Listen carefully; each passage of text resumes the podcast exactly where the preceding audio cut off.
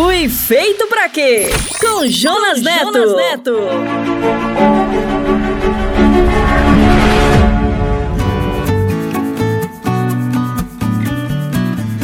Olá, você está conectado no Fui Feito para Quê? Eu sou o Jonas, muito obrigado por estar conosco. Bem-vindo ao décimo episódio da série Fui Feito para Quê? Uma jornada na busca do plano e do sentido para a sua vida, baseado na palavra e na fé em Deus. E queremos agradecer por sua audiência e comentários. Continue comentando e enviando suas dúvidas. Quero saber sua opinião sobre o Fui Feito para Quê? Nós estamos o tempo todo procurando resposta para as coisas que estão acontecendo, especialmente para aquelas que nos afligem e que geram desconfortos. Deus quer nos colocar em processo para nos questionar e aperfeiçoar. Esses processos são as provocações de Deus e é o que vamos estudar juntos hoje. E para começar, gostaria de chamar o nosso parceiro, o pastor Paulo Matos, e hoje ele irá responder a pergunta: Como posso dominar o medo? Responde aí, pastor Paulo. Pergunte para o pastor, com Paulo Matos. Pastor, como que eu posso dominar o medo?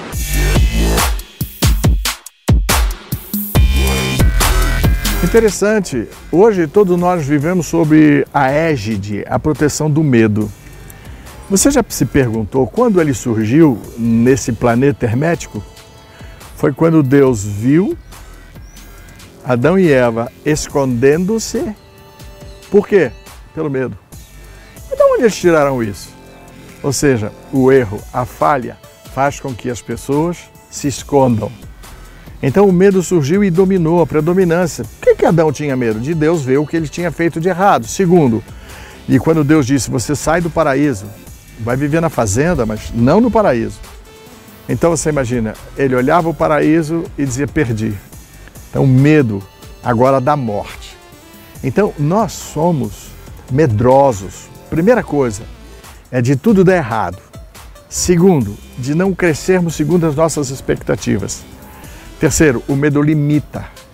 O medo opera um fator de é, você está dominado por ele e você não consegue crescer. Então você já observou, dentro da revelação, quando Deus diz que o meu poder se opera na sua fraqueza. Ah, é? E se eu sou forte? Não tem como Deus operar. Se você é forte, você tem todos os ângulos da vida: emocional, espiritual, intelectual. Todos fortes, Deus não consegue operar. Mas quando você diz: Olha, eu estou fraco, abatido, aí Deus diz: O meu poder vai se aperfeiçoar em você. Ele joga uma faísquinha, assim, umas células de poder e aí então o medo começa a ser dominado. Não é fácil dominar o medo. Você sabe que tem tratamento de psicanálise aí por longos anos para eliminar o medo. Mas Deus pode, em um segundo, se você o aceitar, a revelação diz: o meu poder acaba de se aperfeiçoar em você.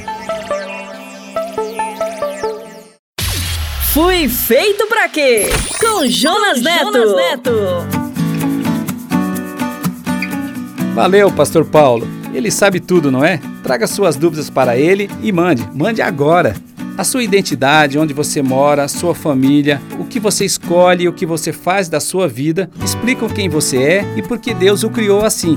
A descoberta do plano de Deus e o propósito para a sua vida dará muitas respostas e sentido de quem você é. E esse plano envolve processos para você crescer como filho de Deus, para ser guiado pelo Ruá, o Espírito de Deus. É uma jornada de crescimento. Somos admitidos quando cremos e somos chamados de tecnon. É parecido com trainee, estagiário. É o começo. Depois vem o processo de crescimento. É o desafio de nos tornarmos ruios e por isso estamos aqui. Esta é a jornada do Fui Feito para quê? Porque a palavra diz: somos criação de Deus realizada em Cristo Jesus, para fazermos boas obras, as quais Deus preparou de antemão para que nós as praticássemos. Efésios capítulo 2, verso 10. Se você quiser rever este episódio e os anteriores, acesse o podcast do Ministério Só Boas Novas. Anota aí: podcast.soboasnovas.com.br e também no SoundCloud e Spotify. E agora, pronto para aprender? Hoje vai ser demais.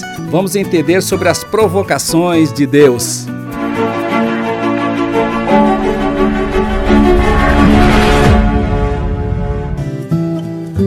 Ando devagar, porque já tive pressa e levo esse sorriso, porque já chorei demais.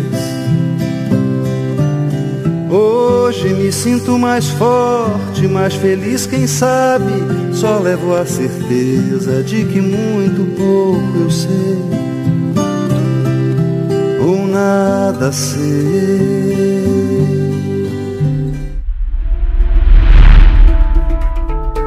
Já sabemos que Deus tem um plano para nós. É um plano de paz, que foi preparado antes de sermos concebidos. Esta descoberta mudará a sua vida, porque o plano de Deus vai te levar a processos, e os processos te levarão às mudanças.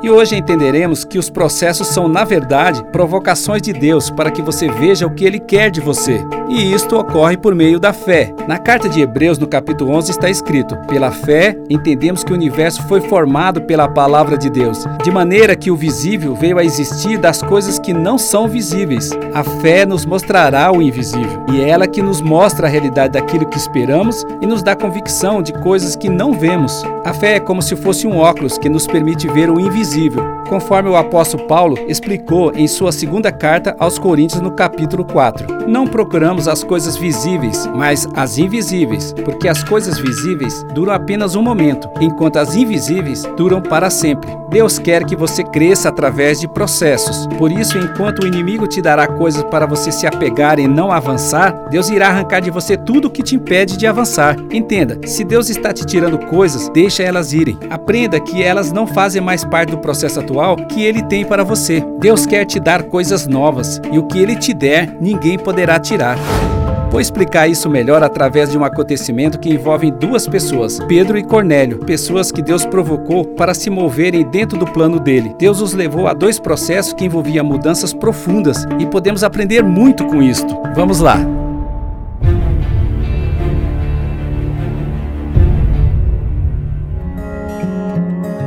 Desde chamou-nos para um caminho sem fama.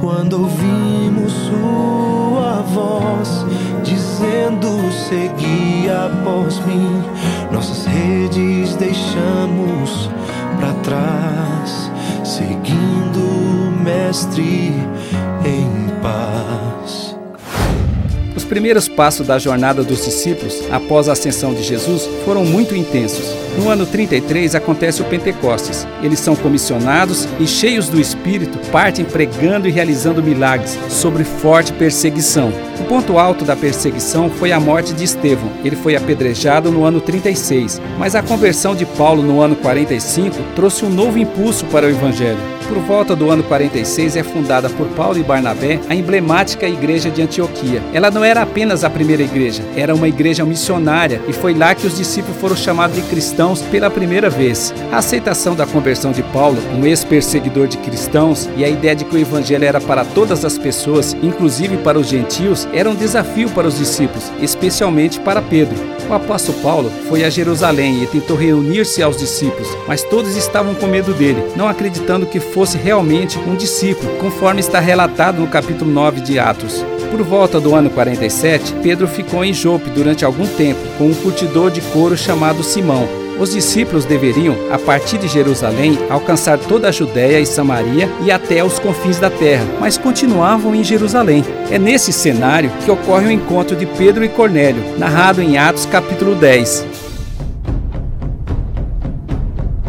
No verso 1 está escrito: Havia em Cesareia um homem chamado Cornélio, centurião do regimento, conhecido como italiano. Cesareia era uma cidade grega tomada por Herodes, que a batizou de Cesareia em honra a Augusto César. Lá havia um quartel-general e Cornélio era um centurião que cuidava de uma legião de cerca de 100 homens. Além de centurião, ele era alguém muito especial, conforme podemos ver a partir do verso 2. Ele e toda a sua família eram piedosos e tementes a Deus, dava muitas esmolas ao povo e orava continuamente a Deus. Certo dia, por volta das três horas da tarde, ele teve uma visão. Viu claramente um anjo de Deus que se aproximava dele e dizia: Cornélio. Atemorizado, Cornélio olhou para ele e perguntou: Que é, senhor? O que o anjo respondeu: Suas orações e esmolas subiram como oferta memorial diante de Deus. Cornélio era um homem grato. O Senhor viu isso e a gratidão o levou ao próximo passo que podemos ver a partir do verso 5. Agora, mande alguns homens a Jope para trazer um certo Simão, também conhecido como Pedro, que está hospedado na casa de Simão, o curtidor de couro, que fica perto do mar. Depois que o anjo que lhe falou se foi, Cornélio chamou dois dos seus servos e um soldado piedoso dentre os seus auxiliares, e contando-lhes tudo o que tinha acontecido, enviou-os a Jope. Preste atenção, Deus está movendo Cornélio para um novo processo. A narrativa continua a partir do verso 9. No dia seguinte, por volta do meio-dia, enquanto eles viajavam e se aproximavam da cidade, Pedro subiu ao terraço para orar. Tendo fome, queria comer. Enquanto a refeição estava sendo preparada, caiu em êxtase. Viu o céu aberto e algo semelhante a um grande lençol que descia à terra, preso por quatro pontas, contendo toda espécie de quadrúpedes, bem como de répteis da terra e aves do céu. Então uma voz lhe disse: Levante-se, Pedro, mate e coma. Mas Pedro respondeu: De modo nenhum, Senhor, jamais comi algo impuro ou imundo. A voz lhe falou pela segunda vez: Não chame impuro ao que Deus purificou. Veja, Pedro também precisava se mover para um novo processo. E no verso 16 está escrito: Isto aconteceu três vezes, e em seguida o lençol foi recolhido ao céu. Pedro era o cara das três vezes, lembra? Três vezes foi repreendido na igreja, na Santa Sé e na prisão. Ele negou Jesus por três vezes. Ele foi perguntado: Tu me amas? Três vezes. E o número 3 é muito emblemático no texto sagrado e na criação de Deus. Três mensagens angélicas, três filhos de Noé, cabeça, tronco e membro, 3D, três reis magos. E no verso 17 a narrativa continua. Enquanto Pedro estava refletindo no significado da visão, os homens enviados por Cornélio descobriram onde era a casa de Simão e chegaram à porta. Chamando, perguntaram se ali havia hospedado Simão, conhecido como Pedro. Enquanto Pedro ainda estava pensando na visão, o Espírito lhe disse: Simão, três homens estão procurando por você. Portanto, levante-se e desça. Não hesite em ir com eles, pois eu os enviei. Pedro desceu e disse aos homens: Eu sou quem vocês estão procurando. Por que motivos vieram? Os homens responderam: Viemos da parte do centurião Cornélio. Ele é um homem justo e temente a Deus, respeitado por todo o povo judeu.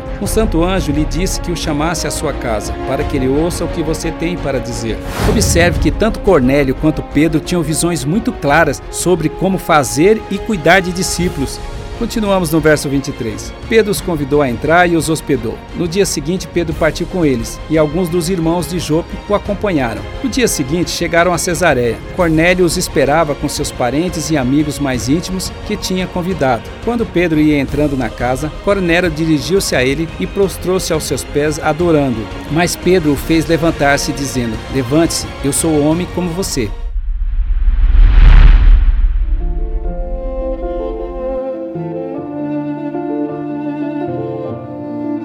Este é o ponto alto dessa história. Pedro e Cornélio estão dando os passos dentro de um processo que envolvia mudanças. No verso 27, conversando com ele, Pedro entrou e encontrou ali reunidas muitas pessoas. Ele lhes disse: Vocês sabem muito bem que é contra a nossa lei um judeu associar-se a um gentil ou mesmo visitá-lo. Mas Deus me mostrou que eu não deveria chamar impuro ou imundo a homem nenhum. Por isso, quando fui procurado, vim sem qualquer objeção. Posso perguntar por que vocês me mandaram buscar?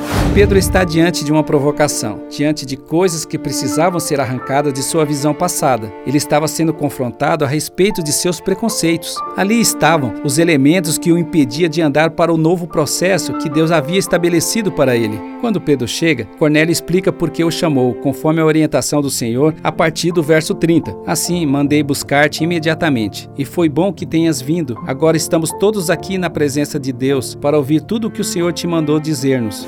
Pedro e Cornélio foram provocados por Deus para um novo processo, para os preparar para o plano. A narrativa continua no verso 34. Então Pedro começou a falar: Agora percebo verdadeiramente que Deus não trata as pessoas com parcialidade, mas de todas as nações aceita todo aquele que o teme e faz o que é justo. Vocês conhecem a mensagem enviada por Deus ao povo de Israel, que fala das boas novas de paz por meio de Jesus Cristo, Senhor de todos. Sabem o que aconteceu em toda a Judéia, começando na Galiléia, depois do batismo que João pregou, como Deus ungiu a Jesus de Nazaré com o Espírito Santo e poder poder, e como ele andou por toda parte fazendo o bem e curando todos os oprimidos pelo diabo, porque Deus estava com ele. Nós somos testemunha de tudo o que ele fez na terra dos judeus e em Jerusalém, onde o mataram, suspendendo-o no madeiro. Deus, porém, o ressuscitou no terceiro dia e fez que ele fosse visto não por todo o povo, mas por testemunhas que designara de antemão, por nós que comemos e bebemos com ele, depois que ele ressuscitou dos mortos. Ele nos mandou pregar ao povo e testemunhar que este é aquele a quem Deus constituiu o juízo de vivos e de mortos. Todos os profetas dão testemunho dele, de que todo aquele que nele crê recebe o perdão dos pecados mediante o seu nome. Deus nos coloca em processos para nosso crescimento. Os processos testificam, influenciam, nos aperfeiçoam e nos abençoam. No verso 44, enquanto Pedro ainda estava falando essas palavras, o Espírito Santo desceu sobre todos os que ouviam a mensagem. Os judeus convertidos que vieram com Pedro ficaram admirados de que o dom do Espírito Santo fosse derramado até sobre os gentios, pois os ouviam falando em línguas e exaltando a Deus. A seguir, Pedro disse: Pode alguém negar água impedindo que esses sejam batizados? Eles receberam o Espírito Santo como nós. Então ordenou que fossem batizados em nome de Jesus Cristo. Depois pediram a Pedro que ficasse com eles alguns alguns dias. Quantas vezes já tentei me esconder, preocupado com o que iriam dizer. Já cantei tão vazio, já orei sem querer. Quantas vezes troquei o sim pelo não, mas o Senhor sabia da minha intenção. A fé se escondia por trás da razão. Quem é Pedro? Quem é Cornélio? Pedro precisava vencer seus preconceitos para levar o evangelho até os confins da terra. E Cornélio precisava crescer dentro do processo que ele já estava inserido, para continuar levando o evangelho para seus amigos e parentes. Pedro e Cornélio são pessoas como eu e você, que precisam ser aperfeiçoados através de processos. Como você lida com os processos? Saiba que os processos são provocações de Deus para nosso crescimento e mudanças em nossa vida. Certamente serão desconfortáveis, envolverão deixar de lado coisas antigas, conceitos passados, visões equivocadas, para receber novos desafios e a visão clara da vontade dele. São a oportunidade do desenvolvimento de nossa fé para enxergar as coisas invisíveis de Deus. Existe mais uma coisa a aprender com essa história. Ela apresenta duas casas: a casa de Simão, o curtidor de couro, que hospedou o apóstolo Pedro, a casa de Cornélio, que se abriu para receber e ensinar pessoas, seus amigos e parentes, sedentos da palavra. Como que é a sua casa? Você recebe pessoas e as discipula? Uma casa sacerdotal está sempre aberta para receber pessoas e testemunhar da palavra. Não por amor de uma causa qualquer, nem ideal ou um sonho mas porque foi Jesus Cristo a chamar, iremos sua voz atender.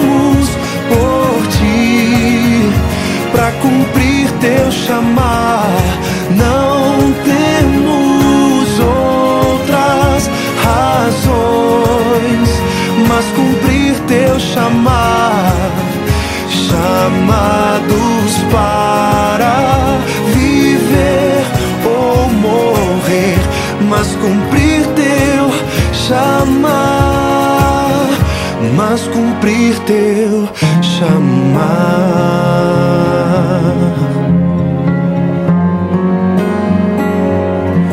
mas cumprir teu chamar.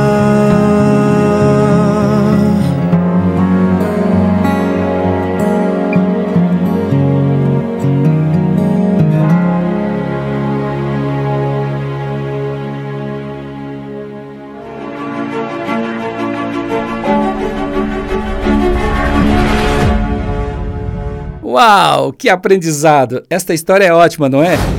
Não perca o próximo programa porque iremos aprender mais sobre a grande pergunta da nossa vida: eu fui feito para quê?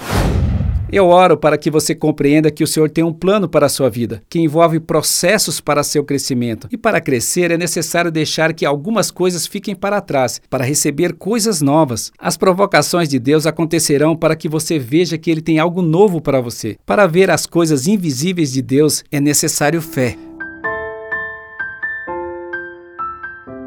Meu Pai, em nome de Jesus, eu declaro uma bênção sobre a vida do meu irmão e da minha irmã que está me ouvindo. E eu faço isso sob a graça que o sacrifício de Jesus nos proporciona. E todos nós dizemos amém.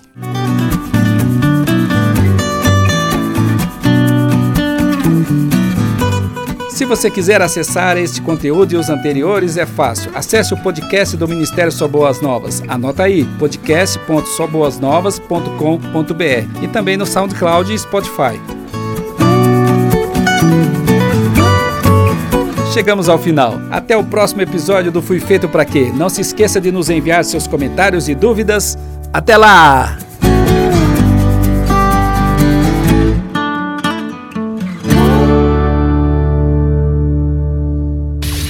Fui feito pra quê? Com Jonas, Neto. Jonas Neto.